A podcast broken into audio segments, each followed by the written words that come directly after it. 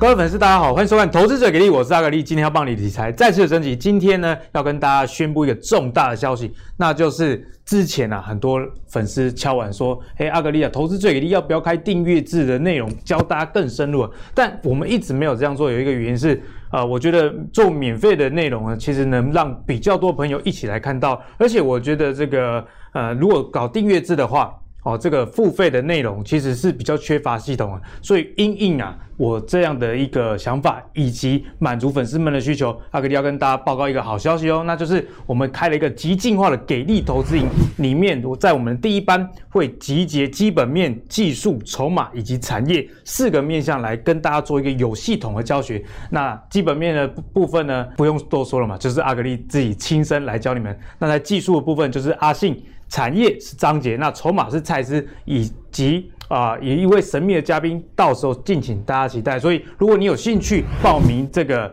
呃课程的话，请扫描这个 QR code，或者是在我们影片的下方的说明栏都可以看得到哦。那拉回来，最近股市的一个状况也要跟大家分享。虽然这个美股道琼以及个标普一直在创新高，不过在台湾的部分，台股的加权指数没有那么。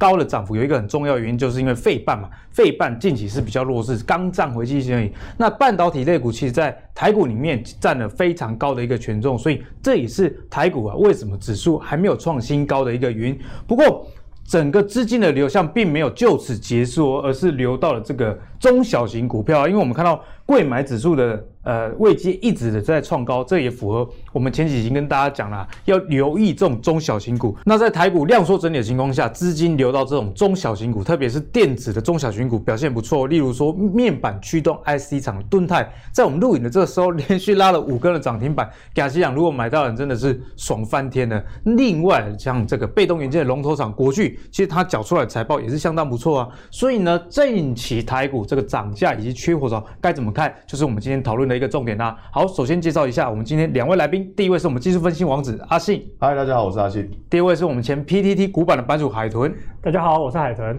一开始呢，也跟大家分享第一个涨价缺货的题材啊，就是这个游戏股，因为受惠疫情的关系，其实这些电动玩具都卖得非常好。不管是日本任天堂的 Switch 啊，还是它的竞争对手 PS 五，其实卖的都是下下叫，在日本还是在缺货情况。像阿格力自己也有亲身的经验啊，我去年十一月买了一台电视送 PS 五，我今年二月才拿到，所以这个缺货真的是缺真的。那相关的概念股有哪些？让我们来看一下，在 Switch 部分呢，台股主要的一些概念股，例如说像旺宏哦，旺宏这老牌的任天堂概念股嘛，一直到红准啊，以到原相。那如果你是比较喜欢 PS 五阵营的这个概念股有哪一些呢？我们可以看到有红海哦，红海负责组装，那操纵的散热，以及到这个新兴的 PCB。哦，所以在这样的一个族群的情况下，这一块的游戏主机的市场，如果有兴趣的投资朋友，该怎么样观察？我们先请阿信来帮我解析。好，就是在讲到这个游戏股，大家都说因为过去疫情严重嘛，所以大家没有事，只能在家打电动。哎，真的，在去年我也真的去买了 Switch 自己来玩。你好宅哦，我我是宅。疫情的关系，我因此结婚了，不知道干嘛就谈恋爱嘛。疫情打电动，不能出门，对不对？所以说，其实，在之前疫情严重的时候，真的我也去买一台了。后来现在其实我也放在那边生灰尘啊。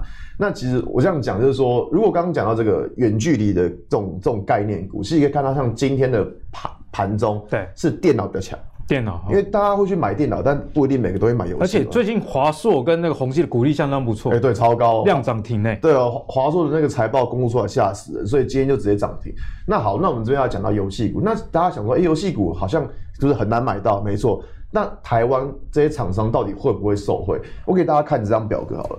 你会看到，就是这张是呃整理出来这几档，像台达电、红海、新兴、和硕、群电这些股票。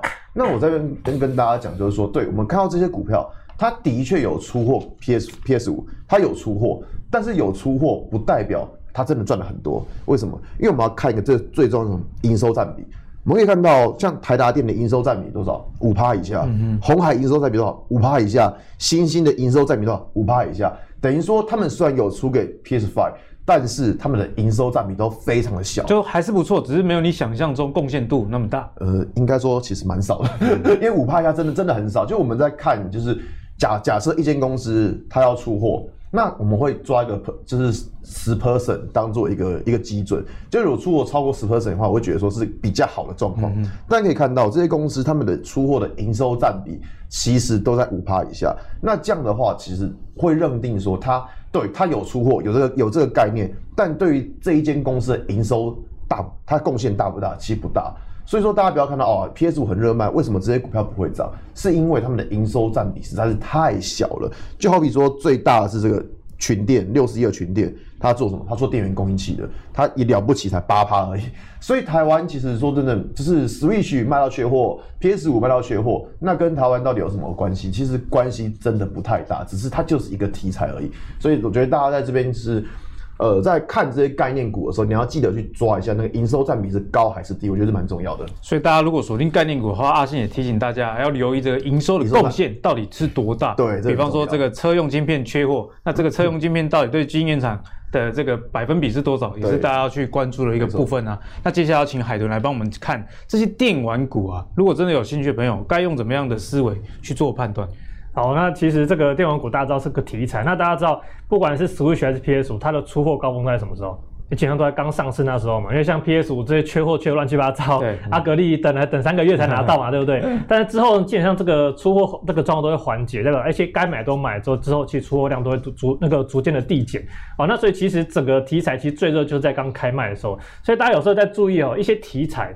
哦，它的热卖的时候，基本上有时候常常就那时候股价会见高点。那比如说，哎，Switch 可能接下来三月、四月新的 Switch 要开卖嘛，是。哦，那大家可能留意一下，其实这些相关概念股的题材的涨幅，哈，就是借由这个题材出现的上涨，那常常容易呢，在这个时候就出现短线的高点。那这时候要讲一下哈，就是刚刚阿信有说到，哎，有呃不呃，应该说是那个阿格力的 的那个那个手板上面有 Switch 供应链跟 PS 供应链嘛，哎，那有一家是两个都有的，两个都，都吃哦。其实这个是我之前已经好几集了啦，可能去年不知道什么时候，其实，在阿格力上接着跟大家讲这一档红硕哦，它就是 Switch 的那个连接线哦，影音连接线的第一供应商，那是 PS 五的第二供应商，那所以它是两家都有吃到，它再配合刚刚我讲，因为其实那时候我讲说，我记得才在五十块附近吧，五十五十块六十块附近，那基本上现在已经到了接近八八十几块了，涨六成了，对，已经涨六成了齁，那所以再搭配哈，就是这个。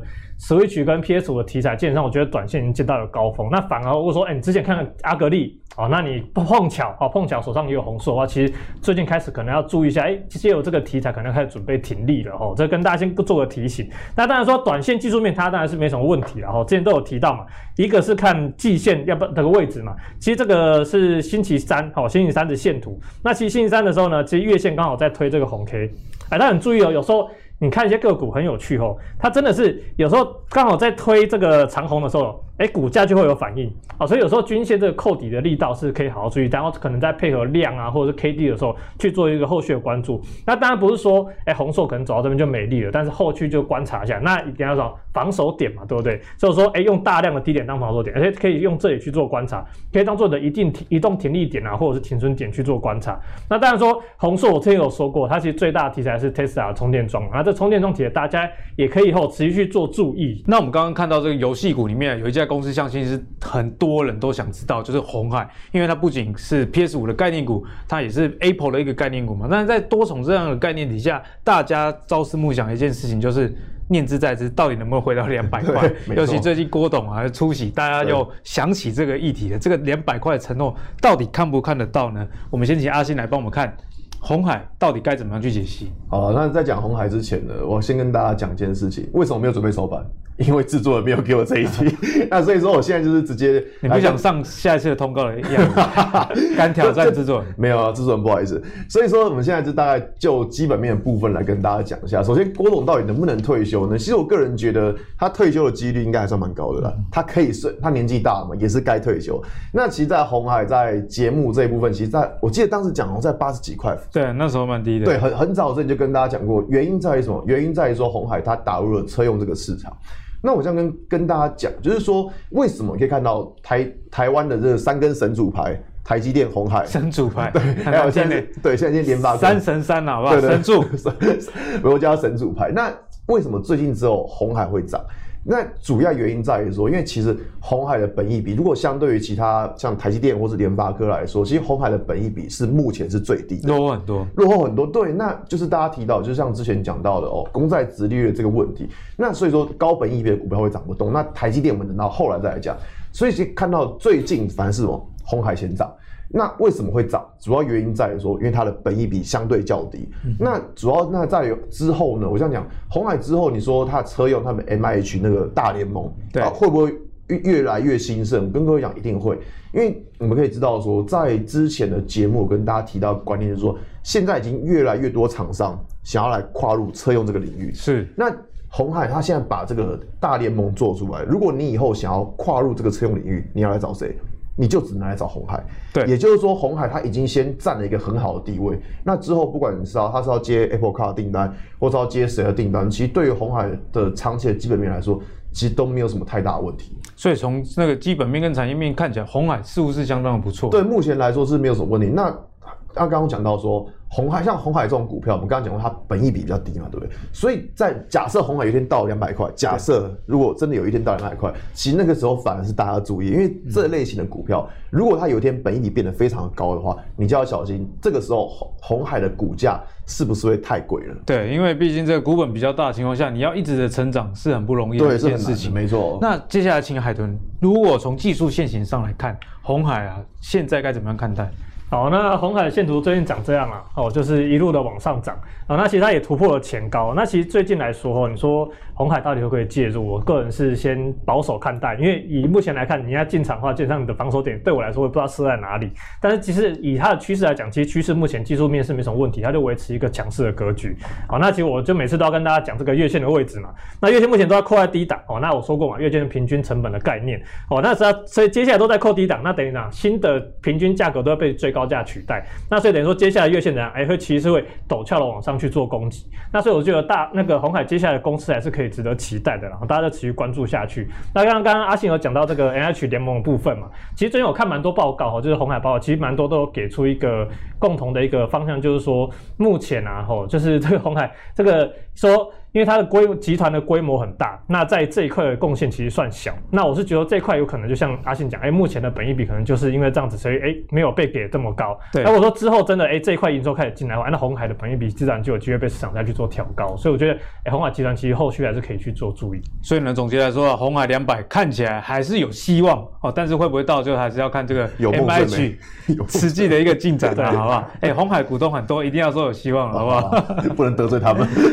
啊，接下来跟大家讲。另外一个涨价的一个族群，那就是记忆体啊，因为包含的车用以及居家这种需求，其实记忆体真的是供不应求。我最近看到有一个玩家，他 PO 说这个 DDR4 相关的这些产品，它年前才多少钱，现在已经变多少钱？对对对，啊，涨价真的是实际上涨蛮多了。那相关的股票像是华邦电、南亚科以及金豪科，我们可以看到，其实他们在今年啊。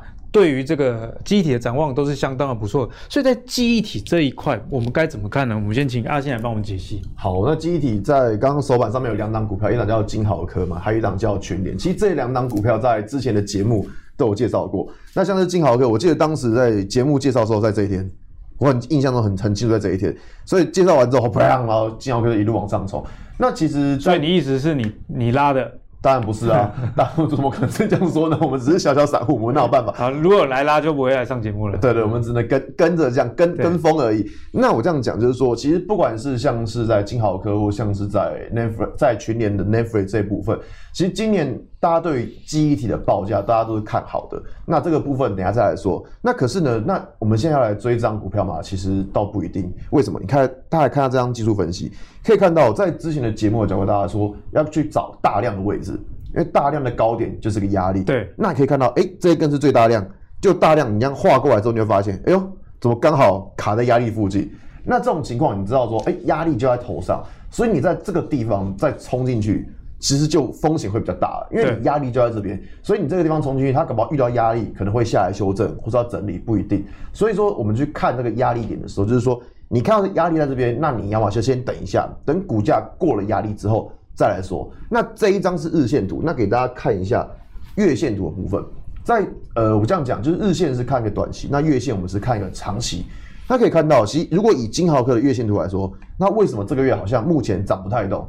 原因在于说，在之前也有教过大家一个观念，就是说，如果我们看到这一张股票上个月的涨幅太大，或上个月的量能太大，那它可能下个月它就不会动。所以你看到为什么最近好像哎，记忆体的族群都没有在动？你看金豪科上个月哇涨这么多，所以它这个月目前上半周就是在整理。对，所以这是一个非常正常的状况，就是说它上个月涨太多，它可能接下来就需要去把筹码沉淀一下，去整理一下。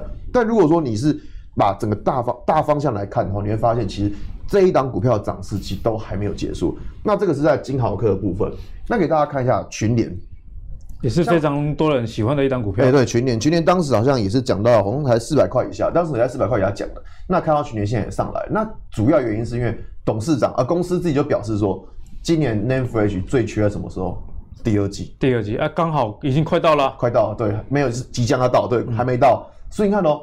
如果说我们这样讲，就是以 Nanfresh 这个产业的话，它大概是以三个季度或是一个循环，也就是说，在过去三季 Nanfresh 是这样是不好的，嗯、但是它如果从第二季开始转好的话，它就有机会走到什么？走到去走到今年年底，因为二三四年增率就会相当不错哦。对，所以说这个这个是它是记忆体的一个循环，就是说它可能过去三季不好，但它从现在开始转好之后，它可能未来三季就开始变好。是、嗯，所以说这也刚好印证，就是公司讲的，公司的讲法就是说。真正最缺的时候是在第二季，那看到就是刚好最近那个美国暴风雪，然后让整个哎、欸、雪上加霜，对，又更紧凑，所以说可以看到在股价在这段时间，哎、欸，其实台股修正，那它有没有修正？其实没有，其实它算相对强。但如果说我们以技术线型来看的话，你可以发现哦，这一根的大量 K 棒，哎呦，刚好又站不上。对，你会发现一件事，就是说。为什么股价好像不太会动？就是因为什么？它被卡在压力点附近。其实是一样的教学的原理。对，都是一样。你看，我们这我们用一个方法，其实，在技术分析是我们用一个方法，那我们可以套用在很多档股票上面。所以说，技术分析其实真的蛮重要。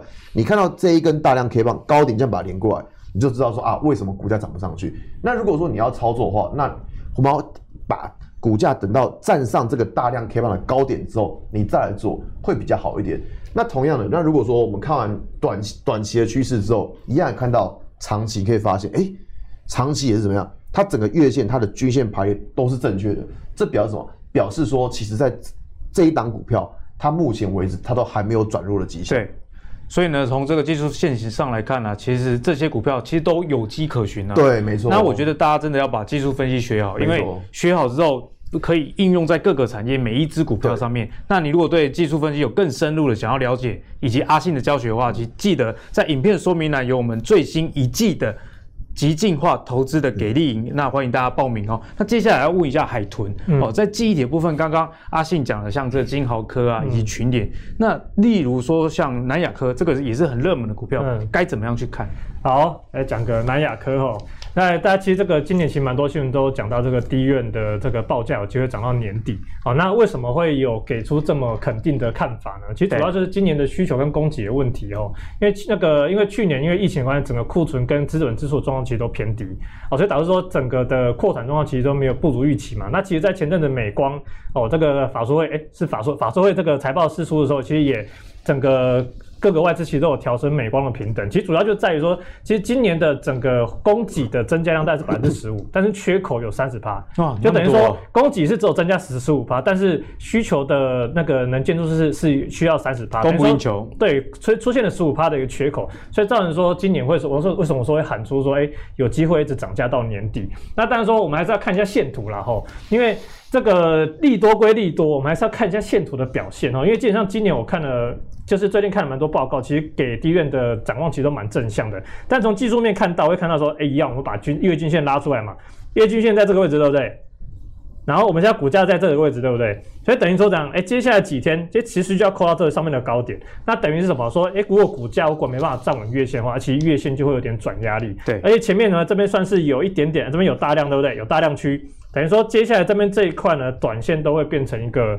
有点套牢的反压哦，所以等于说，我就觉得说，长线哦很看好，没问题哦。但是短线呢，可能会有一些压力，还需要去做一些整理跟消化卖压。那另外呢，可能还有另外就是大家比较关心的，就是万红哦，万宏大家其实这个最近之前很热门嘛，融资也是一直增加，超热门的股票，超级热门。但是它遇到问题，其实跟南亚科是差不多的，但是而且它比南亚科再稍微弱一点点哦，因为它接下来哦，大家看南亚科，它月线往上扣，其实它的那个。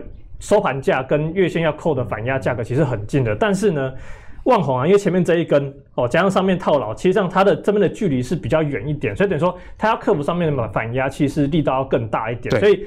简单来讲啊，哈，我觉得南亚科跟万宏大概就是接下来看上面这个小型头部有几天，大概是五到七天，所以等于说接下来五到七天可能都还是整理期。那大家可以观察一下，哎、欸，再过一个礼拜多，哎、欸，搞不好那个低院相关的个股就有机会做一个整齐的发动。是，其实两位都不约而同的提出了，在这种涨价或者是缺货的题材中，其实技术分析是一个很重要来检视的一个工具。毕竟好消息大家都知道了嘛，嗯、那。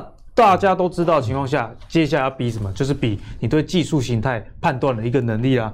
那接下来呢，要跟大家讲的是报价连三涨的这个族群，这个族群就是被动元件。因为国巨啊，国巨这个被动元件龙头四月起啊要调整这个 MLCC 的一个报价喽。那另外华新科已经针对了相关的晶片电阻啊，跟 LTCC 报价去做一个涨价，涨幅约三到四成。哎，这个报价涨幅比。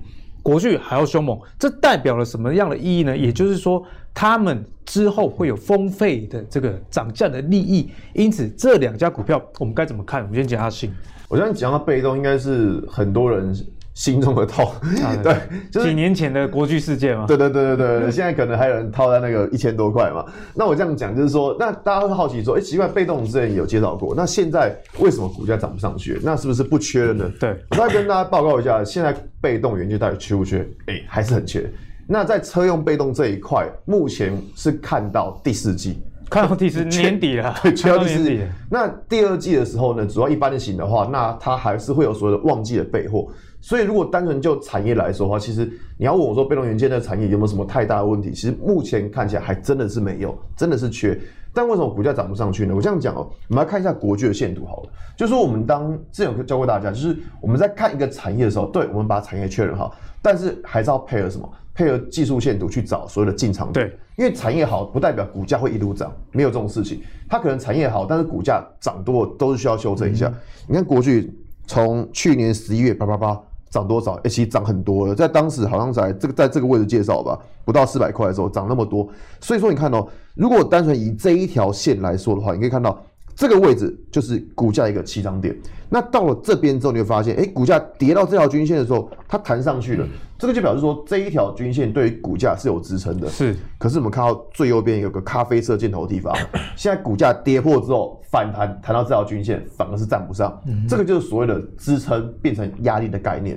好，那我现在把这张图稍微放大一点来看，可以看到国巨就是刚这条线，蓝色这条线，可以看到股价跌破之后，哎、反弹到这条均线站不上。这表示什么？表示说这一条均线就是它上方的一个压力。也就是说，如果我们要操作国巨这档股票的话，你就记得这一条二十四的均线很重要。为什么？只要站上，如果股价重新站上这一条均线的话，就表示说股价它又重新转强了。那这就刚好可以呼应得到，就刚刚讲到，就是产业面它的确还没有转弱。那同样的，我们看完国巨之后，看一下二哥，大哥讲完，我们来看二哥。对，华新科，我们看华二哥。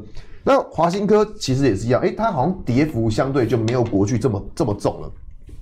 那可以看到，其实它在技术面同样也是有一些问题的。为什么？这边就有个很明显的缺口压力。你发现，诶、股价它怎么样？在这个位置反弹遇到缺口就怎么样？上不去。所以你看啊，不管是国巨或者华新科，其实都是一样的状况。你发现上方都是有压力存在。也就是说，如果未来要操作这样股票的话，一个很重要的关键，像华新科，很重要的关键就在于说，这个缺口它到底能不能够站得上？嗯、哼如果这个缺口能够站得上的话，就表示说股价重新转强，那我们就可以再重新来关注这一档股票。那同样的，我们现在要再来请教一下海豚，嗯、这两档股票也是很多喜欢被动元件的人关注的指标股。嗯、那从技术线型上有没有一些可以留意的地方？基本上我大致上看法跟阿信差不多。哦，甚至连支撑压力的位置都差不多，那只是说，哎、欸，我不要用 私底下吃了对方的口水就没有啦。其实只是说，哎、欸，我可以用另外的方式跟大家讲，就哎、欸，用不同的，就是不同的技术分析的看法哦，其实得出来为什么结果会一样？其实有时候就是。英雄所见略同，哎，对对对对对对。然后我稍微先讲一下基本面好了，因为其实这个国巨啊，这跟华新科这么 LCC 相关涨价，其实从去年年底一次，哦，今年年初又一次，然后接下来又要再涨，第三次了。对，其实但是其实这个像车用啊相关的这个所谓缺货的东西，其实年年初大家其实大家都已经估出来了。所以其实最近来看，它虽然说涨第三次股价，但是呃第三次的报价，但为什么股价涨不动呢？其实有一个很大原因就是我之前都有说过嘛，有时候。股价会先行反映接下来景气啊，或是接下来的产业的讯息。如果提前反应太多的话，就等于有点利空出尽味道。对，利多出尽的味道，没错，就是说等于说现在就是说已经有点说，现在市场是出来讯息说，就是为什么这个华国巨跟华新科最近有点涨不动？一方面哦，真的就是像刚刚阿克也讲的，其实利多反应其实已经反应的差不多了，他已经把接下来的利多反应，就刚刚讲讲那个 Switch 跟 PS 五嘛，而为什么出货就是这个要开始卖，准备营收要要大爆喷的时候，我反而跟大家讲，哎、欸，这边要准备减码，要停利，就是利多。见报哦，那个股价已经涨了一大段，其实有时候其实就要小心哦，这个利多出尽的可能。好，那就像刚刚阿信讲到的哈，就是说我们月线的反压，对不对？其实我自己比较不喜欢拿均线当绝对的反压或支撑。哦，那为什么呢？因为我觉得均线是一个平均的概念，有时候可能会在那边抽查，有时候也是有时候我们说，有人说站上站上均线买进，跌破均线卖出嘛，对，那你就会被抽查到死。那所以我还是比较喜欢看那个完整的一个结构哈，就是看你其实像那个刚刚有讲到嘛。像这个前面这边有一个小型的套牢头部，哦，那刚刚阿信是用所谓缺口的部分嘛，那我说我是觉得说这个都会我都会视为一个叫做密集价格的压力区。那当如果说在下方的话，就是密集价格的支撑区。那你通常上来撞这个密集价格压力区，都要去消耗所谓的套牢卖压。那通常我都说，至少要撞个一两次。感觉就是密集恐惧症啊，要 留意这个关键。大家去撞个撞后，把上面套牢人的筹码都吸都吸完之后，哎，后续再上涨筹码就轻了。那所以再加上哎，其实均线，我刚刚有讲到均线嘛，哎，目前月线扣在哪里？哎，其实刚好扣在这高点的第一天，所以等于说，接下来几天，一二三四五六，但也是七八天的时间，都均线都会扣在高档，加上目前目前价格新的价格是在低位阶，所以等于说，如果接下来国巨都没办法站上月线的话，月线会怎么样？哦，就会持续的往下弯，等于比如说慢慢就往下降，压力越来越大，对，压力会就会越来越大。那所以呢，对国巨来讲，哦，现在虽然说下面有季线的支撑，但是呢，如果短线上没有办法顺利的站回月线，把月线重新转为支撑，成为上涨的一个助力的话，建商可能就是在那边高档去做震荡整理。那我们二哥的状况呢？那二哥的状况为什么会比较好一点哦？因为它还有一个叫做 LTCC 低温共烧陶瓷。那这部分呢，虽然说它的台湾，我跟大家讲了，台湾第一大厂哦，L LTCC 第一大厂哦，是那个景德三一五二景德，而且最近涨很。凶对不对？因为它的营收比重比较高的，那华新科其实也有受惠在 LTCC 的涨价，只是为什么它没有那么高？因为它的地方公司规模比较大，然后另外就是 LTCC 的，是 LTCC 那个华新科是台湾的第二大厂哦，产能是第二大，是，可它营收占比大概只有六七趴，相对小哦。那不过呢，对它的产业，对它这边还是有，还是有那个股价的题材面是有，对，还是还是有比较正面一点，所以它目前哎，至少月线还是上扬。不过呢，跟国巨一样的问题哦，虽然月线是上扬，但是同样。哦，也是受制在前面这个密集价格的压力区。哦，那目前呢，月线刚好在扣红 K 啦，扣长红 K。所以等到如果说这几天华兴科都没有持续站稳月线的话，哎，后续的话，其实月线也会变成一个压力。所以我想说，哎，被动元件，我觉得接下来基本上五到七天是一个重要的观察期。就是要留意这个均线的呃趋势有没有持续往下，如果持续往下的话，还真有提醒大家，这个压力上就会比较大啦。好，那接下来要跟大家聊的，相信是很多股民想要知道，因为它股东人数真的很多，有九十万啦。这家公司就是台积电。好，那台积电最近除息了，三月十七号那天除息发二点五元，不过外资啊在前一天是站在卖方卖掉了五千一百张左右啦。那市场上其实还是对于台积电寄予厚望的。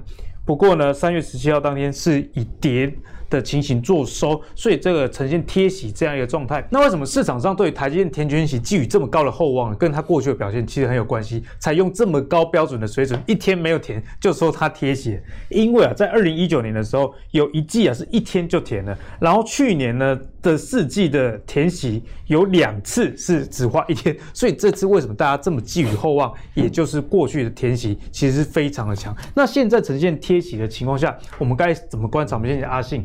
好，那在刚刚讲到红海的时候，其实跟大家讲过说，台积电我们三根神主牌嘛，红海、台积电、联发科。联发科现在三根神主牌已经倒两根了，台积电倒，联发科也倒。那这样讲就是说，为什么联为什么台积电最近股价上不去？那就跟刚刚讲的原因是一样，因为什么？本益比较高。那还记不记得在节目刚开始的时候，刚好那时候阿格力有跟大家提到说，敦泰涨了五根，对、啊，然后天宇爆超强的，对，那。观众一定好奇说，那这些股票本益比不高吗？哎、欸，好像讲哦，你看像天宇，天宇它公布了二月份的 EPS，单月 EPS 到一点三二元，哎、欸，单月 EPS 一点三二元，夸张哦，而且单月而已。对，而且二月还是什么？而且还是什么？工作天数本来比较少。你看哦，为什么这些股票最近会喷成这个样？它单月 EPS 一点三二，如果你去乘一下十二，我们现在大概抓一下，它现在本益比多少？我那时候在节目之前大概算了一下，大概还才十七倍而已，才十七啊，才十七倍。台股的平均本益比已经超过二十了。对，所以你看它为什么这些股票它已经今天又涨停了，它本益比大概才十七倍，所以你看可以看到为什么最近那些 IC 设计股票涨这么凶。那原因在什么？因为他们公布出来的 EPS 其实真的是吓死人好。那台积电呢？台积电不好吗？诶，也没有，也蛮好的啊。对，那为什么大家不喜欢买它呢？其实因为什么？因为大家还看不到台积电的 EPS。我们现在我这样讲哦，呃，我我知道台积电的股价是在控制的，外资嘛，外资对那些金发蓝眼睛的嘛，对不对？都是他们来控制的。问题是你要想哦，外资他们难道会看台积电的月营收吗？不会，为什么？因为 ADR 它不是每个月公布营收哦，原来是这样。好，重点来了，我们刚刚看到，哎，天域它公布了自己的 EPS，那台积电有公布吗？没有，所以大家对于台积电现在的情况，什么雾里看花，期待又怕受伤害。对，跨龙某啊，那到底台积电在放，在是立下一棒啊，那大家看不太懂。那我这样讲哦，所以现在来说，市场对于台积电的想法是什么？因为现在外传四月一号可可能会涨价。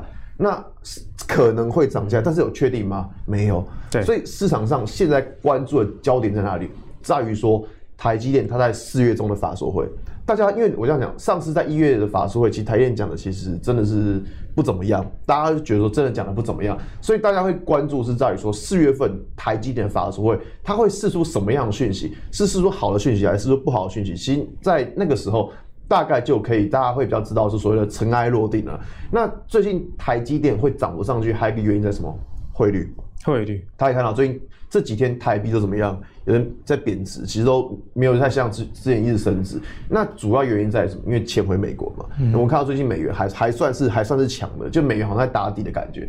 所以说在之后来说，我觉得观察台积有两个重要的指标，一个是台积电的法说会，法说这个很重要。那再来就是说外资的钱，它到底什么时候要要进来台湾？嗯、我觉得这个是未来台积电就是要上涨的一个，就是两个比较关键的因素。那我觉得台积电的股东呢，其实还蛮需要去思考一下阿信刚刚讲的，因为法说其实就代表了营运的展望有没有机会更好。对。那另外一个推升股价以及能否填全息的关键就是筹码，外资到底有没有转卖为买？对，就是之后大家要关注一个指标。那从技术线型上来看，海豚我们该怎么样来解读台积电？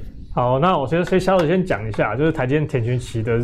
次数哦，就是一日填权息，刚刚有提到有三次嘛。那其实我这个昨天有稍微查一下哦，就是一个星期内历史上填权息的次数大概是五，大概是七次哦，包含一次，所以是其实这个比例其实在过去来说其实算没有很高。嗯，所以我觉得说大家其实市场上有点过度放大那个台积电一定要秒填这件事情，所以我觉得这个其实并不是太高了。对，大家就是说好像台积电就应该要秒填才对，但其实没有哈。我觉得大家不要。应该重点还是放在公司的这个营运的跟成长的这个状况上，因为要不然的话，你看有些公司可能这一次秒填，你说它下次还能秒填吗？重点还是它接下来营运的成长力道嘛，对不对？好，那我们看一下这个台积电哦，因为我觉得讲台积电之前还是要跟大家提一下，就是整体的这个资金流动的问题哦，因为大家知道哦其实从去年年底到今年年初都涨了半导体族群嘛，像台积电啊、联电啊，甚至一些。半导体设备其实都涨翻天了。那大家发现，其实最近从美股来看的话，费半跟纳斯达克其实相对多的，特别是费半特别多的，好像一直到了这两天才站回月线。好，那其实这个状况要怎么讲？其实大家记得在前几集我们在阿格力这边那个啊投资者格力这边讲到这个金融股的题材的时候，那时候有说到说为什么金融股最近比较强？因为水往低处流嘛。那整个的半导体市场的本益比都已经飙到这么高了，没错。那大家要怎么样？哎、欸，就涨那么多了嘛，后面空间还不知道，那我想先把钱抽出来去买金融股，先观察再说。对，先观察再说。所以呢，为什么台电最近的弱势哦，就是也是这个原因哦，就是说资金先抽出来跑去金融股或者是其他原物料类股。那这边从技术面来看的话，其实台积电哦，其实算是相对大盘算是相对弱势，因为其实最近其实电子指数算是有反弹的，但是说可能被鸿家军带起来。好，那很明显可以看到我这边画的横线嘛，其实就是刚才讲的，也是一个短线的一个密集价格的压力区。好，加上均线，哎，其实也开始要扩高喽。哦，有这四天嘛，可问题是目前的价格啊，其实距离这个。压力区其实算是很远的，等于说接下来啊，台积电，好，你说要站回强势站回月线呢，才能化解这个月线持续转压。但是我还是要必须讲哈，我不是说不看好台积电，或者说台积电接下来就会被月线压着打打下去，可能打到说真的神主牌倒掉，大家都不希望这样啊哈，因为它倒下去的话，真的大家也会受影响。哦，那我 的看法，国内的基金、政府的基金也买很多啊。对啊，而且这会影响到我们的劳退那些什么的。那我是觉得说哈，就是今年半导体市场可能。要涨可能机会就是要大涨，说要像去年这样子涨了十几、二十八、三十八、四十八，机会可能不大，但是可能十趴区间震荡的机会还是很大，因为其实今年整个的所谓的资金流向，包含像昨天那个联准会也这个会议记录也出来了嘛，对不对？基本上资金还是持续的宽松，是，所以今年整体的市场状况其实还是算是正向的。嗯、我基本上整体大盘如果有修正，基本上还是占多方。那半导体市场其实也是扮演一个很很重大的撑盘要角，那所以我就觉得说这边大概说你说要跌，说真的，我觉得它不会跌到哪里去，好，但是你说要涨嘛，我觉得空间。说真的也不大，但是就是在这个高级高档区间震荡整理的机会是比较大的。反正资金是比较容易流向金融啊、原物料或者其他的一些比较基期比较低的、嗯、哦，这电子族群里面。总结来说，其实海豚不是不看好台积电，而是目前处于震荡情况下，如果你考量到时间的成本、资金的成本，那还不如先去关注其他的类股。我相信海豚是这样的意思，也解答非常清楚。上一集也有跟我们讲那个金融股嘛。好，那最后呢，要跟大家分享一个类股，这个类股相信大家也很想知道，因为。很多人套住啊，好，就是误上贼船。大家说误上贼船，之前航海王，但外资最近买了很多航海王，为什么呢？因为我们可以看到航海王啊，不仅去年的第三季开始转亏为盈啊、呃，不管是长隆啊、阳明还是万海，而且二月的营收公布，长荣的这个营收年增率高达一百二十 percent 以上。那我们可以看到，其实一九年开始第三季啊，到这个去年的第二季，其实 EPS 都处于一个还蛮低迷的状态，因此在现在。第二季的展望持续不错的情况下，一第一季的营收又好，所以大家哦，外资又为什么开始回来买这些股票？我相信是这个财报上有迹可循的。那我们从运费的报价上来看，不管是欧洲、美西还是美东，比起去年同期啊，都增加了蛮大的一个年增率。因此呢，该怎么样看这个货柜航运？是我们等一下要讨论的这个主题。那除了货柜航以外，这个 BDI 关系到散装航运类股的 BDI。波罗的海指数呢，其实最近也强势的站上短期内的一个高点，因此啊，航海王以及这个 BDI 相关的族群怎么看？我们先请阿信来帮我们解析。好，就是大家原本想每个人想当航航海王嘛，然后就后来变小丑霸气这样子。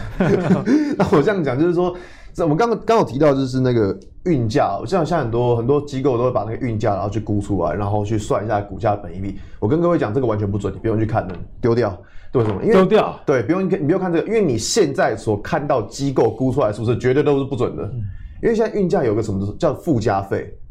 请问这个附加费你要怎么去估？你估不出，啊、你估不出来。所以说我们现在看到的这个运价，我们现在是呃市场也的机构都是用什么哦航运价的指数，然后来来估出来说它今年可以赚多少钱。问题是附加费这个东西你估不出来。对，所以说，那你知道附加费这东西估不出来，你就知道说现在大家的研究其实都是错的。嗯、好，那我们可以知道一件事情，像杨明，我记得好像他去它是公布十二月的 EPS，去年十二月 EPS 好像单月就一也是一块一块多吗？对，你看哦，去年单月就一块多了，所以你就知道说为什么最近航海王的股价还算强。只要记得一个观念，为什么？因为它本益比够低。你看哦，它，单月的 EPS 才一块多，换算现在本益比多少？其实真的是可能大概五倍吧，就像阿信刚刚讲这个台积电原理一样，大家没有看到你 EPS，不过航海王至少有看到。对，大家看到，而大家去估一下，哎，EPS 才五倍，本益比才五倍，好低。所以为什么最近航运的股价会比较强的原因是这样，因为市场上现在的情况就是说，大家会去买低本益比的，然后去卖谁？去卖高本一比，所以看台积电上不去，红海上来，就这个原理。那一样，那我们来看一下股价的技术线图好了。可以看到这边有个缺口，哇，好远！这张是周线，这张是在二零一五年的时候，等于说这些人被套了多久？哦、这些人被套了六年，那套了六六年，好不容易可以解套了。所以说你看到就是这边个这边这个缺口压力在大概是在三十块九二这附近。好，他现在好不容易可以解套。长期投资终于要成功了，哎，真的真的真的真的终于等到。那一样，我们现在看到日线部分，我们现在把图放大一点，可以看到，哎。这一条线就是刚刚我画那条三零点九二的这一条线。对，所以说如果我们想假设我们要看到阳明这张股票的话，你要关注一个价格，就在是三零点九二这个价位，嗯，然后去观察它，因为现在的股价是已经站上了哦，现在股价是已经站上，所以表示说这样目前航海王的股价其实并不算太弱，因为它强势的哦，因为它有站上压力，但是所以未来你要观察说这一个压力，因为这个支撑它不能再跌破。它只要未来再跌破一次，嗯、这个支撑就再变成一次压力，是就表示说股价就更不容易上去了。那我们看完阳明之后，同样来看到什么？长荣就两只嘛。那一样，我们看到长荣的图，可以看到去找这两根什么大量的 K 棒。那我这样讲，像这种大量 K 棒，它的高点就是压力点。可以看到，先看到左边这一根紫色箭头，可以发现，哎，这一根高点在怎样？在今天站上了。这根高点在肩站上，就表示说它原从原本的压力，它便是一个支撑。那下一个压力在哪里？下一个压力在头上，大概在四十四块的位置。所以说，如果股价它如果要继续涨的话，大家要。关注这个价位，它未来到底能不能够站上？嗯、如果它能够站上的话，哦，那它就还有机会再继续往上冲了。短期看来还有三十块的空间，不过能不能涨到更高，就是像阿星刚刚讲的，对，就是你一步一步去调整，你不要说啊一次把那个目标再估出来，因为大家估的都是错的。所以说你就一步一步按照技术分析去调整你的操作策略，就可以了。其实玩这种热门的股票，见机行事是非常重要的。那技术分析就是一个可以帮助大家见机行事、见缝插针的一个很好的一个工具。嗯、那接下来要请教一下海豚，这个相关的类股啊，例如说像 BDI，嗯，哦。这个也是大家呃很喜欢，但是就比较捉摸不定一个族群，嗯、该怎么样去看？好，那之前我先帮我先讲一下我对货柜运的想法啊，因为其实因为货柜运跟散装运大家都是我这自己这几期周报的重点，特别是过年前，因为过年前那时候我们也有讨论货柜运嘛，对，那时候我有提到货柜运，其实在年后其实有一波机会的，主要就是说本来是预期是因为货柜运的旺季是第二季、第三季，但是呢，说真的。我自己也有也有也有上车啦，但是我是说只能说真的，就是阳明那个长荣的涨幅是有点超过我自己预期，它反应的速度有点太快了。嗯、我自己是就认为是说，货柜运其实在疫情结束之后，之前塞港、缺船、缺工，但在疫情的状况下，这些就疫情缓解，疫苗出来，其实基本上后续会慢慢缓解，所以这个部分基本上都会慢慢的趋缓，然后就是整个的塞港什么，甚至报价上涨的调降的状况，其实都会都会出现一些报价调降的状况。其实近两近两期的这个。上海集装箱报价指数其实已经有下来，然后我是认为说，即便接下来第二季、第三季可能阳明跟长荣的获利或者是整个 EPS 状况是很好，但是我是要提醒大家，可能现在可能已经有点把它反映完的可能性，因为去年很烂嘛，财报年增率对去年，然后加上之前已经大涨一波，然后过完年之后现在又涨一波，我是觉得说其实上面肉多不多我不知道，但是我是认为最好吃的一段已经过了，嗯、所以大家如果真的还想操作这个货柜运的话，可能会建议以短线的角度去操作比较安全，因为加上刚刚阿信有讲到一些压力的问题嘛，好，那我跟大家讲哈这个。最近散装行业很热，好像四维行啊、正德啊、新兴哦，最近都有看到涨停板的表现嘛。哦，但是呢，我要跟大家讲，其实最近不在涨 BDI，哎、欸，不是在涨 BDI，为什么？很奇怪，对不对？你知道吗？就那时候我就是在研究说，因为我说过我这两期周我自己的周报都在写这个航运相关的。是。因为那时候我自己在查的时候发现说，哎、欸，奇怪，为什么在涨的涨的族群，为什么这个它的传输的一些状况，我就细查才发现，因为你知道吗？那个 BDI 是由三个指数所组成的，就是这个。就是四吨以上有三个指数，那三个指数去做组成，但是呢，有一个指数是没有在 BDI 里面，叫做 BHI。那 BHI 是指的是四吨以下的这个轻型小的船，哎、欸，小船。那我发现他看这报价，虽然他这个图有点不，就是点点都很小了哦。然后，但是他可以注意到说，其实你看到最后面这一段哦，趋势是很明确的。哎、欸，这个 BHI 的指这个指数是用喷的、啊，嗯，它是一直喷，一直喷，一直喷。然后我再去研究说，那既然这个会受贿的话，那到底哪些公司有小船？哦，然后我就去研究了一下，翻了各家的财报，因为二零二零年财报没出来，好可爱哦。二二零一九年每家财报我就去，不是那个应该说年报，我去翻，哎，每家的那个船到底有多少，然后就把这个船船的比例翻出来，哦，就是说这个前面就是这个车，他们是公司的总船数，那后面是他们拥有这个数四吨级以下的这个船数，那发现呢，其中就是哎慧洋。哦，惠阳这个那个占比超过一半，它，跟正德其实都超过一半。对，所以照理来说，哎，这三家其实应该是受惠最强的。好、哦，受受惠这个。这个 BHI 指数应该最强，所以大家有发现，其实最近涨最多也真的是这三家。那哦，包括这个慧洋这件事一直往右上角，原来是因为产业面，其实大家都已经看出一点端倪了。对，那其实在我自己我自己周报有写一句话很有趣啦，就是说，哎，我发现这个东西可是大家都在讲 BDI，我们就来等市场什么时候发现这个是其实是涨 BHI，就四吨级以下的，所以哎，发现这两年这两天开始新闻开始出来了啊，所以反而四维行跟正德最近就真的表现的蛮强势。那我们现在来看一下四维行啊哈，但基本上我是不建议大家去做追价，因为虽然说它有，我自己是认为说它有机会可能复制之前货柜运的这种强劲的涨价走势，嗯、但是能复制到多少程度我不知道，因为基本上这个他们的一些市场上的报告其实算是蛮少的。那只能说了哈，就是大家可以留意一下哈，就是一样是均线哦，就是均线之前在这下在这个位置对不对？你会发现说其实这边盘整一段时间，好，那它也同样有出现这个量缩的状况。那其实大家也不要说我是买在盘整区，其实我也在等它发动，因为我不知道市场什么时候会发现。对，所以我自己其实也是追在第一根。哦，所以这后面就哎、欸、有吃到这个，然后市场开始爆了，哎、欸，就是有时候是提前发现的好处了哈。那当然说从四维行，大家其实去去看哈，就是其他前面前高也大了哈。那我也跟大家讲一下为什么我会选择四维行而不选择这个正德。哦，那其实大家也看到哈，前我都说过会会看前面高点的套套牢卖压。那他发现说，其实在这个这个前面这边高点，它前面其实这边都是因为被分盘交易，所以没什么量。我，没什么成交，所以讲相对的套牢卖压就小。那反而是它在在下跌的过程中才是爆量。那其实在这个爆量的过程中，其实这边其实就慢慢的有这样，我说过嘛，套牢的卖压需要被。被消化哦，让他们解套之后才会拉得快。好，那但是为什么我不选择 正德？其实正德也不差啦。哈。但是它正德就是它资金因为没有被分散交易，所以它上面有套牢量。其实这个同样的概念哈，大家可以去用在阳明跟长荣身上。对，哎，为什么我那时候选择阳明不选择长荣？就是因为有八十八万大军。对，因为不是因为阳明的套牢量在高档，因为也是因为分盘交易，所以高档套牢量是相对小的。那反而长荣因为之前没有被分盘交易，反而高档套牢量比较大，所以它自然上场阻力会比较大一点。好，今天这一集呢，我们从这这个记忆体被动元件一直讲到航运啊，都是这个涨价缺货的题材。可是大家有没有发现，就算这个基本面、产业面是无语的，你在股市的投资上还是需要用技术面来做一个解答。像阿星有跟大家用均线的理论画出压力价，海豚也跟你说，哎，这个套牢量在哪里的时候，你就要小心啊。